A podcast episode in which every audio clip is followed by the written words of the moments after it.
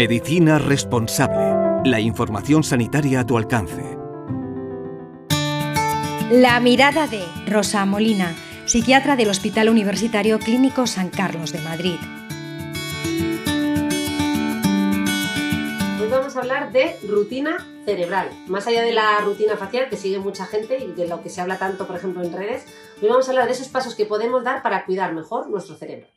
Punto número uno, relacionate con los demás, nutre tu cerebro a través del afecto y a través de ese interaccionar, porque sin darnos cuenta, en ese estar con el otro, estamos poniendo en marcha un montón de funciones cognitivas, muchas más de las que pensamos. Nuestra capacidad asociativa, nuestra cognición social, nuestra capacidad de abstracción, el humor, ¿vale? Todo eso es muy exigente para nuestro cerebro y lo estimula. Es que además somos eh, cerebros-mente, cerebros en cuanto que una mente se construye a partir de al menos dos cerebros, ¿no? De hecho, desde que somos pequeños, nuestros padres nos estimulan, ¿verdad?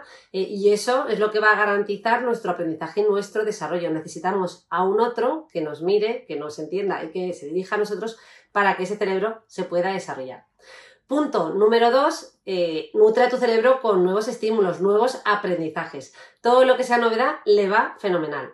Punto número tres, Nútrelo, mantén una buena alimentación y una dieta adecuada. Punto número 4, descansa lo suficiente. El sueño es esa etapa que utiliza el cerebro para reparar, también lo utiliza para los aprendizajes, para las memorias y como dice uno de los investigadores en el campo del sueño, Hobson, es un espacio donde ensayamos, un espacio virtual donde ensayamos nuestra realidad.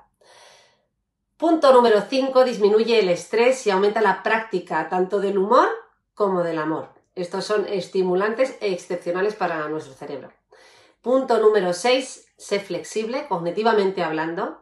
Eh, por ejemplo, si nos hemos visto en situaciones repetidas en las que cuando nos enfadamos tendemos a repetir el mismo patrón perjudicial o podemos llamarle tóxico, ¿por qué no probamos algo diferente? Por ejemplo, eh, pensando en cómo se siente la otra persona o practicando el tiempo fuera, por ejemplo, contar hasta 5 y no responder bruscamente, experimentar nuevas formas de reaccionar. Somos muy repetitivos. Tenemos que ser más flexibles y tenemos que tener una mayor capacidad para adaptarnos, porque la flexibilidad cognitiva habla de nuestra flexibilidad para adaptarnos al cambio.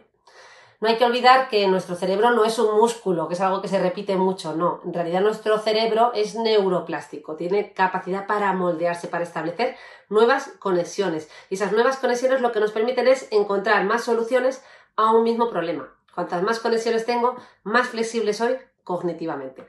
Y para acabar, y, para acabar, y hablando de rutina cerebral, eh, uno de los aspectos que mejor le viene al cerebro es mantener rutinas, repetir las cosas. Si estoy incorporando un hábito nuevo, hay que repetirlo. Y esto al cerebro le encanta y le permite aprender mucho mejor. Así que no lo olvides, menos rutina facial y más rutina cerebral. Medicina responsable. Humanizamos la medicina.